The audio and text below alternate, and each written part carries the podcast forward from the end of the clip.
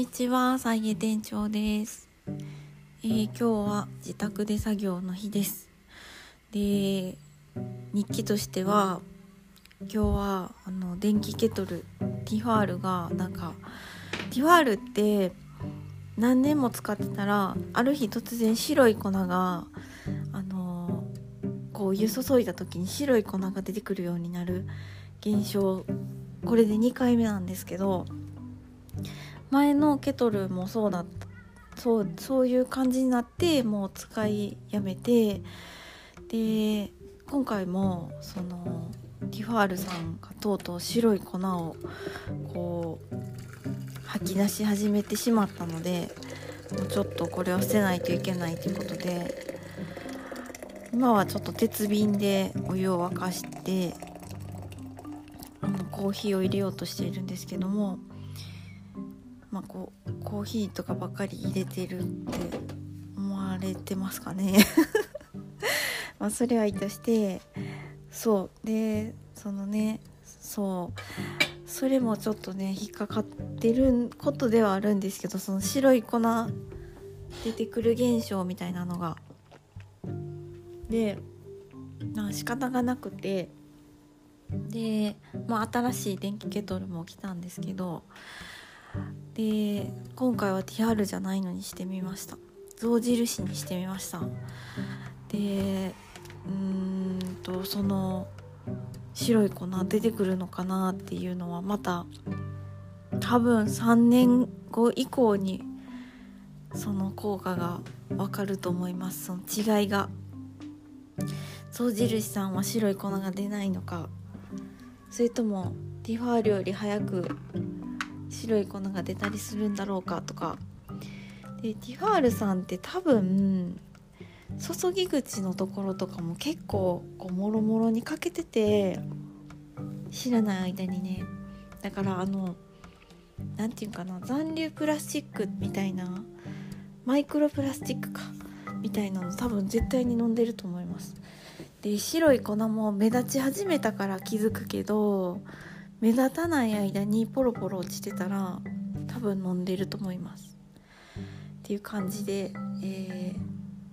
こう生きてたら、ね、全てのものが毒になるし、まあ、全てのものが薬になるっていう世界ですよね。っていうちょっと今日はお話そうと思ってたことと全然違うことをベラベラ喋ってしまったんですけどで、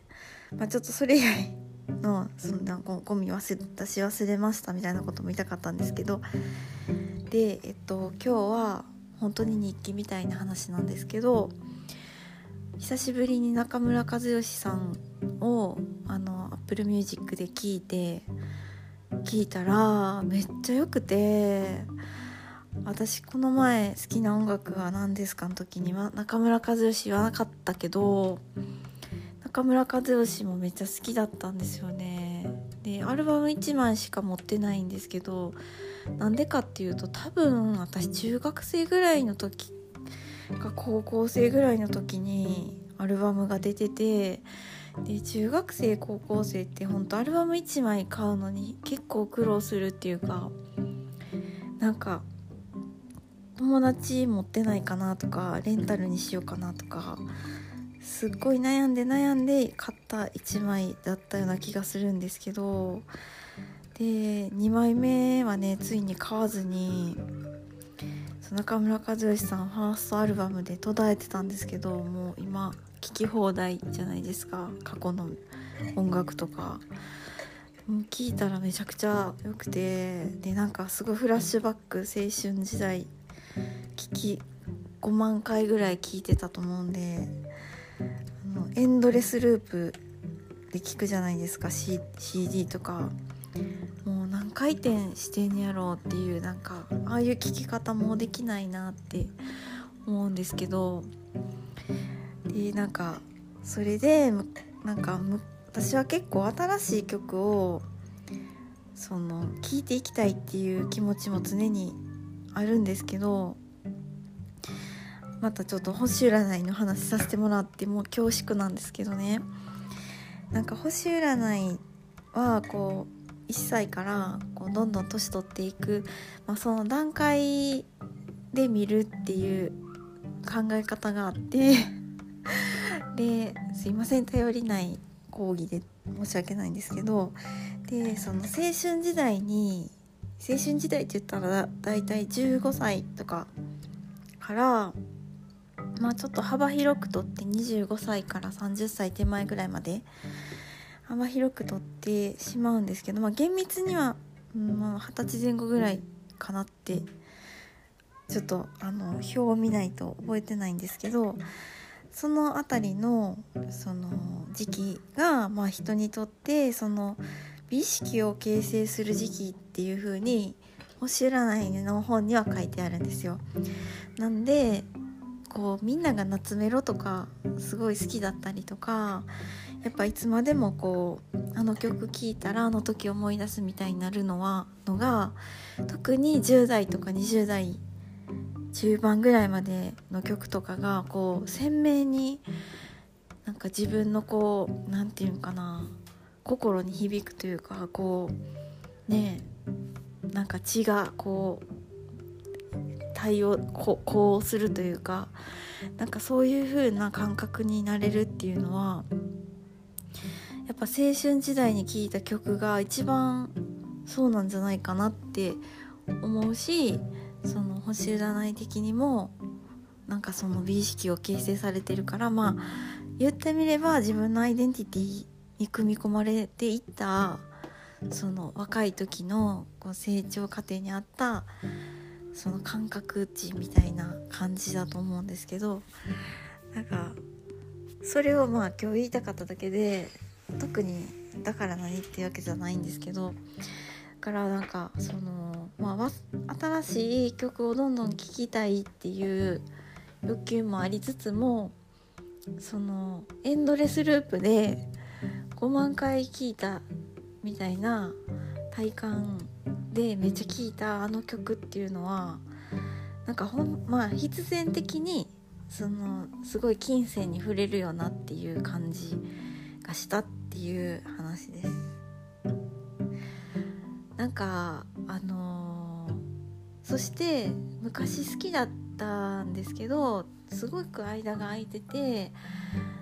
もう下手したら10年15年とか聞いてないレベルで聞いてなくて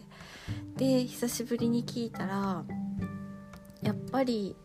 好きだな色あせてないなって思えたりとかいや実際全然色あせてないなって思ったしなんか色あせてなくてででも自分が大人になっている分なんかもうちょっとそのあこれってあの時なんか100%私分かったって思ってた感覚とかもあるんですけど私も中村和義の歌ってることをもう私が一番理解してると思うみたいなぐらいなんか持ってたりとかしてたんですけどでも今聞いたらもっとなんかあのゆったりと幅広くそのあ声ってめっちゃなんか愛情深まあ、まあ、昔からそう思ってたけど愛情深い歌だなとかなんか面白いギミックとかだけじゃなくてその中村和義さんっていう人のこう愛がなんか伝わるなとか思ったりとかっていうそういうなんかなんかね音の面白さとか歌詞の面白さとかなんかそういうもの以外にもなんかあの気持ち的な部分で歌っている歌の良さみたいなのとかも感じてたりとかしてあの良かったなって思いました。ということでそのこの前あの好きなミュージシャンは誰ですかっていう質問に対してなんかバーって列挙するちょっとしょうもない答え方しちゃったなとか思ってそれの、まあ、補足みたいな感じでなんか昔から聴いてる曲もいいよねっていう話でした。皆さんはどんな音楽とか好きなんですかね？なんかうんなんかどんな音楽聴いてんの？みたいなちょっと普段から聴いてるみたいな聴き方じゃなくて好きな曲どれですか？みたいな感じで聞いたらなんかその年代とか時期とかそのブームとかにかかわらずそのねこ